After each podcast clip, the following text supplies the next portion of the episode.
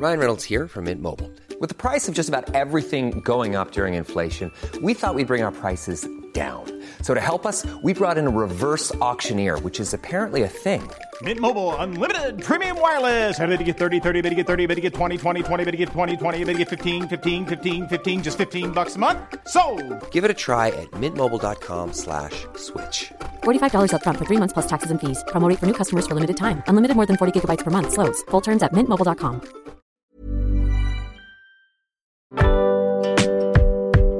Boulevard des Arts, c'est le podcast culturel du Dauphiné libéré. Cinéma, musique, théâtre et danse, dans les allées d'un musée, au pied d'une fresque ou dans les pages d'un livre, voici leur parcours, leur actu, leur regard sur le monde ou leur héritage.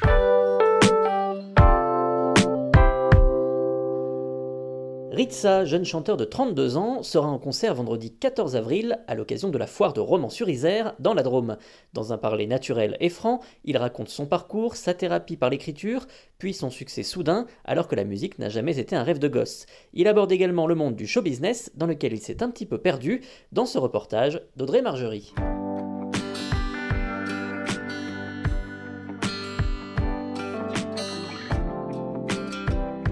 Est euh, votre histoire avec la musique Comment c'est né? Ça a toujours été une évidence? Alors non, pas du tout. Euh, j'ai commencé à écrire des textes d'abord à partir de 16 ans, Oui. parce que j'avais, euh, comme beaucoup de Français, pas mal de problèmes de famille. Enfin, beaucoup de Français.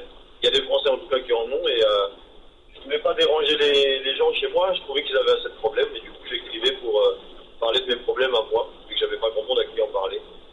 Et euh, après, arrivé à l'âge de 19 ans, j'ai des amis qui faisaient du rap à l'époque, et euh, qui faisaient des petits euh, freestyles, ce qu'on appelle des freestyles dans des voitures avec des instrus. Et un jour, on m'a dit essaye, et puis je suis parti au studio et j'ai découvert la musique comme ça.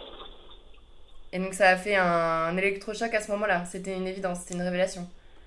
Euh, pas, pas, pas vraiment, c'était surtout un moment où le temps s'arrêtait. En fait, quand j'étais dans cette cabine à, à poser ma voix sur une instru, j'ai remarqué que tous les problèmes et tout ce qui se passait autour, ça disparaissait. Je me suis dit bon bah, j'ai trouvé, euh, je sais pas comment qualifier ça, si c'était une passion ou pas, mais j'ai trouvé quelque chose qui me fait du bien en fait. Et comment ça s'est passé par la suite, euh, votre, votre parcours? Jusqu'à 2015, donc de 2009 à 2015 sur euh, YouTube. Oui. Vraiment, euh, je- je- j'enchaînais sur YouTube, sur ma chaîne, genre, je faisais des sons tous les mois, euh, en deux ou trois par mois, et en 2015, j'ai un son qui s'appelle La Sedai qui a, qui a été jusqu'aux médias, qui est rentré en radio et en télé, et après, c'est comme ça que les gens m'ont un peu plus connu, on va dire le grand public. C'est le morceau qui a fait la bascule. Exactement, c'est La Sedai en 2015 qui a été un, pour moi, et, euh, et après, euh, j'ai enchaîné les autres titres. Et vous l'avez senti venir ou pas du tout? Ah, pas du tout. Quand j'ai fait cette chanson, euh, c'était un peu différent de ce que je faisais sur YouTube et on m'avait mis catégorisé dans les chansons d'amour. Et cette chanson, c'était un truc où je voulais m'amuser et dire n'importe quoi dedans. Et même mon producteur de l'époque m'a dit il est bizarre ce son. On s'attendait pas à un tel succès et qu'il fasse presque diamant. donc euh, c'était la surprise, mais c'est souvent ça dans la musique. Oui.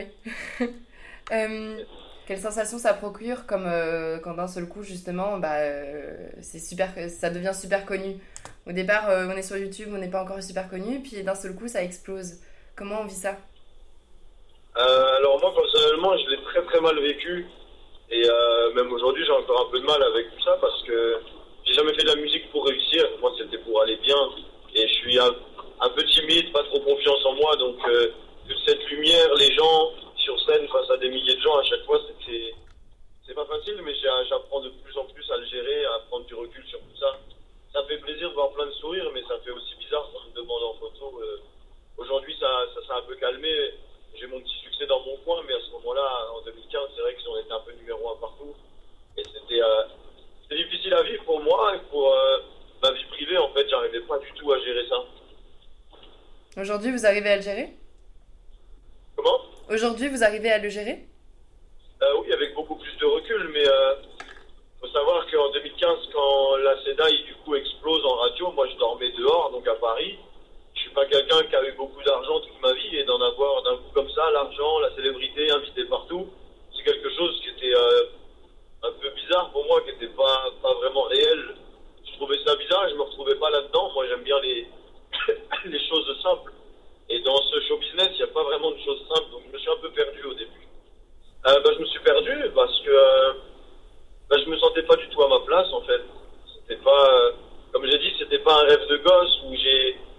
senti toute la sueur, tout le travail que j'ai pu faire, toutes les nuits blanches. Je les ai pas sentis parce que c'était vraiment un truc où j'allais mieux euh, en faisant de la musique. Donc, euh, j'ai pas ramé dans ma tête. Alors que oui, officiellement, j'ai ramé pour en arriver là, mais c'était pas voulu. Donc, j'ai pas senti le temps passer et d'un coup, ça me tombe dessus. Bah, j'étais vraiment, euh, je comprenais pas en fait. Et quand vous disiez là un instant que du coup, quand vous étiez en devant euh, pas mal de gens, devant vous, etc., que c'était un exercice pas forcément facile. Euh, normalement, vous êtes plutôt réservé, timide, enfin c'est compliqué de d'être devant autant de gens. Bah justement, c'est ça qui est étonnant, c'est que sur scène, je suis quelqu'un d'autre et même mes proches euh, me le disent. En gros, je, on dirait que je suis fait pour ça, comme ils me disent. Sur scène, je m'amuse tellement, je parle avec les gens, je saute partout je suis super à l'aise sur scène parce que j'aime tout simplement faire la fête. Et quand je monte sur scène, à chaque fois, que ce soit les musiciens avec qui je travaille ou tous les gens que j'ai croisés, ils m'ont dit mais t'as pas de stress, t'as pas tout ça. Et en fait non, parce que pour moi, je viens faire la fête. Je suis pas au travail en fait. Je suis, suis là pour passer du bon temps et j'ai des chansons qui font danser, j'ai des chansons qui font réfléchir. Donc partager des moments comme ça, voir tout le monde sourire, sauter avec moi, c'est, des moments incroyables en fait c'est ces moments-là, je dirais, les plus beaux moments de la musique. Et aussi quand on crée, mais à côté de ça, il y a tellement de côtés qui sont, qui sont compliqués, quoi. Les relations humaines, elles sont, elles sont pas humaines, en fait, dans ce milieu. Donc, euh, à partir du moment où on est face à un public qui connaît nos chansons, ben là, on se sent vrai, quoi. Mais c'est un petit, c'est 10% du métier, c'est ça qui me rend triste un petit peu dans, dans ce métier aujourd'hui. Les relations sont pas humaines, c'est-à-dire que il n'y a pas, euh, a pas une bonne énergie, il n'y a pas, Qu'est-ce que ça veut bah, dire c'est, Vous savez, c'est un milieu, euh, dans tous les milieux du show business, cinéma, musique, tout ça, c'est des milieux où il y a beaucoup d'argent en jeu et quand vous rapportez un petit peu moins d'argent ou quand vous êtes un peu moins intéressant, ben, bizarrement, plus personne vous répond, plus personne. Il n'y a pas de vrai sentiment. Comme des, des gens qu'on rencontre, qu'on travaille avec depuis 10 ans, ils n'ont pas d'émotion, ces gens-là. Ils veulent que des résultats. Au travail, voilà, on va avoir quelques amis, mais même dans le travail aujourd'hui, vous pouvez être soutenu, tout ça. Et, vu qu'il y a de l'argent en jeu, il n'y a pas vraiment d'humain. Et moi, je suis tellement basé sur l'humain et tellement entier que ben, j'ai du mal à comprendre comment les gens peuvent euh, mentir et peuvent euh, profiter autant des, situations. Mais c'est comme ça, c'est la vie, hein, on en apprend tous les jours. Ça vous pèse euh, Oui, ça me pèse. Parce que je suis trop entier, donc je suis souvent déçu. Mais comme j'ai dit là, depuis cette année, je sais pas, j'ai eu un déclic. Et je suis vraiment, j'ai pris beaucoup de recul avec tout ça, donc ça me touche beaucoup moins ce qui se passe. J'ai compris en fait que on peut pas changer les gens. C'était ça mon problème personnel. En, pas en tant que chrétien, mais en tant qu'humain, j'ai toujours voulu essayer de comprendre les gens et en fait, je me suis rendu compte qu'il y a des gens, on peut pas les comprendre, ils sont juste différents et on peut pas s'entendre. Et, et, euh, et, comment vos chansons au, tout départ, c'était euh, bah, des textes pour vous faire du bien, etc. Aujourd'hui, c'est encore le cas. Enfin, quelle est la motivation première euh, quand on écrit, quand on, quand on, quand on chante Qu'est-ce que c'est? Faire danser Faire Qu'est-ce que c'est? Moi, avant la CEDAI, c'était vraiment pratiquement que des musiques d'amour parce que à ce moment-là, YouTube me rémunérait et je voyais bien que quand je faisais une chanson d'amour, j'avais euh, beaucoup plus de millions de vues qu'une chanson à texte. Donc, euh, de base, c'était des chansons d'amour et c'est ce que tout le monde connaît. Si j'ai fait des chansons d'amour, c'est parce que tout le monde a vécu l'amour. Tout le monde n'a pas connu la mort, tout le monde n'a pas connu le suicide, les problèmes de famille. Donc, il y a des textes qui parlent pas à tout le monde. Par contre, l'amour, ça parle à tout le monde. Donc, de base, j'écrivais beaucoup de chansons d'amour. Et après, j'ai eu envie de raconter ma vie pour que les gens ne se sentent pas seuls. Parce qu'il y a plein de gens qui se sentent seuls, qui pensent qu'ils sont incompris, alors qu'on est plein dans cette situation. Donc j'ai des textes à émotion, des textes pour, euh, pour essayer d'accompagner des gens, j'ai des textes d'amour, et puis j'ai des textes aussi euh, beaucoup quand on est dans des jours sombres. Ça fait du bien d'écouter de la musique euh, sourire. Moi, j'appelle ça la musique sourire. Et là, vous avez des, des projets, d'autres idées? C'est plutôt un mood romantique ou plutôt un mood faire danser? Bah, pour être franc, euh, en radio à chaque fois ou dans les médias, les singles, c'est des chansons d'amour pratiquement. Ça m'embête un peu parce que j'ai envie de raconter autre chose. Et euh, là, je suis plus dans un mood où j'ai grandi, j'ai vieilli, mon public a grandi avec moi. Et euh, j'ai plus envie de parler de la vie que de l'amour. Il y a plein plein de choses à dire sur la vie. Et euh, j'y vais tranquillement. Mais bon, on fera toujours des chansons d'amour. Hein. Si vous écoutez la radio, la télé, si qui marche aujourd'hui, les chansons qui marchent le plus, c'est ça. Donc, euh, on parlera toujours d'amour, mais il faut l'aborder différemment. Et donc, vous, parle, vous voudriez parler de quoi par rapport à la vie? Des déceptions, des trahisons, de, des, enfances mal vécues, parce qu'il y a plein, plein de gens qui sont inconscients de ça, qui pensent qu'ils ont une adolescence normale, et moi, j'en suis le premier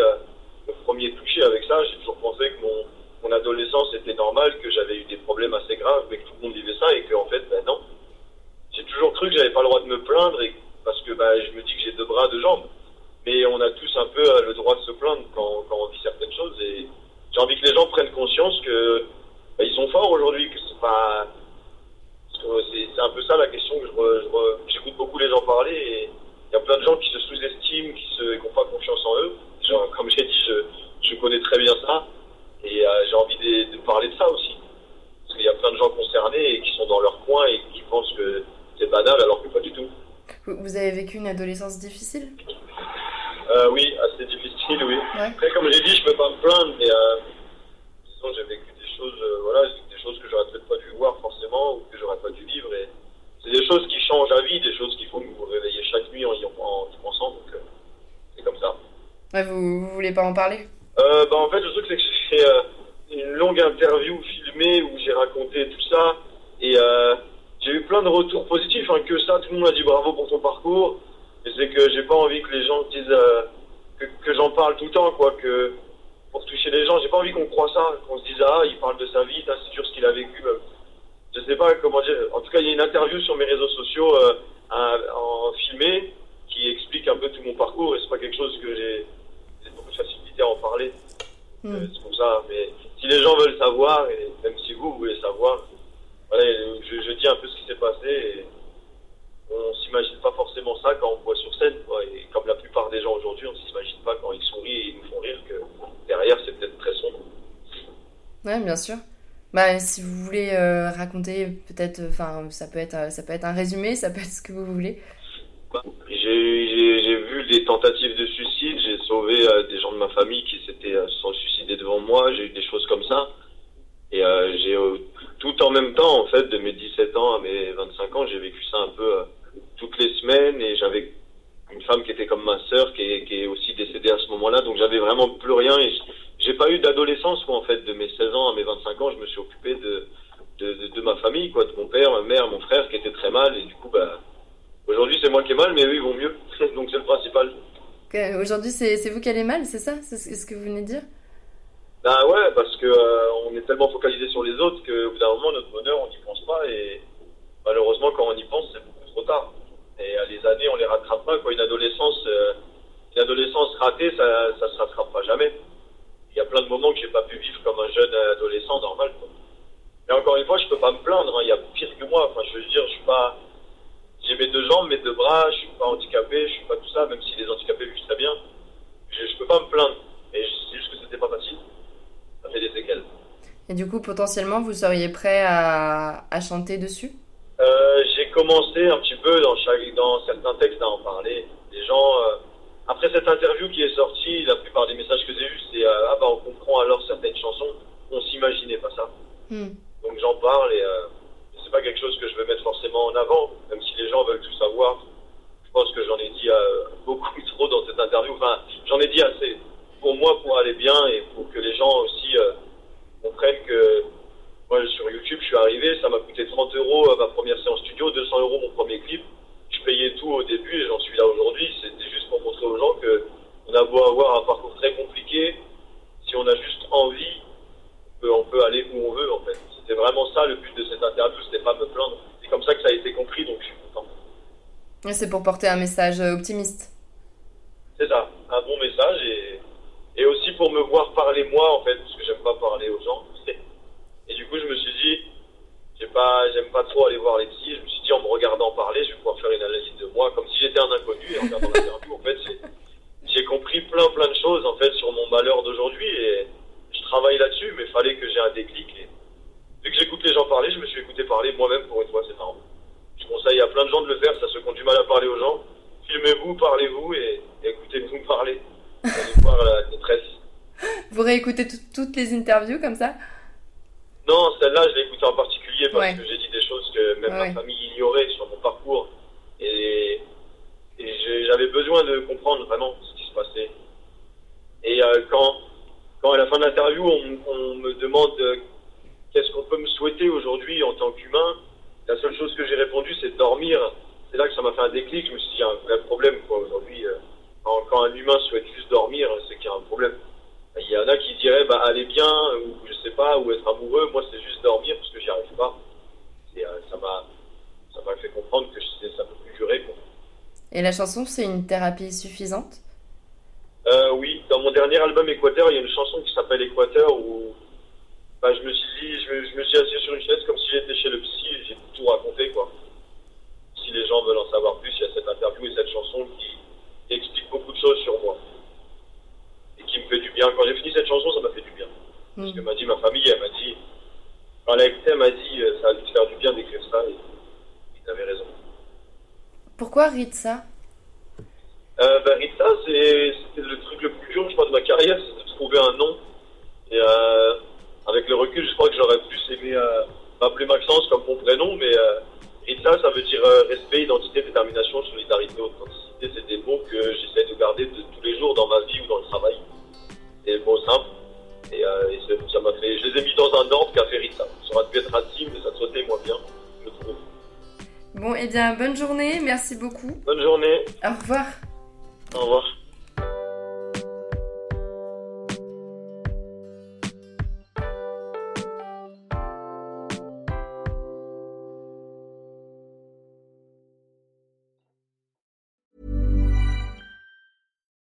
Why don't more infant formula companies use organic, grass fed whole milk instead of skim? Why don't more infant formula companies use the latest breast milk science? Why don't more infant formula companies run their own clinical trials? Why don't more infant formula companies use more of the proteins found in breast milk? Why don't more infant formula companies have their own factories instead of outsourcing their manufacturing? We wondered the same thing. So we made ByHeart, a better formula for formula. Learn more at byheart.com.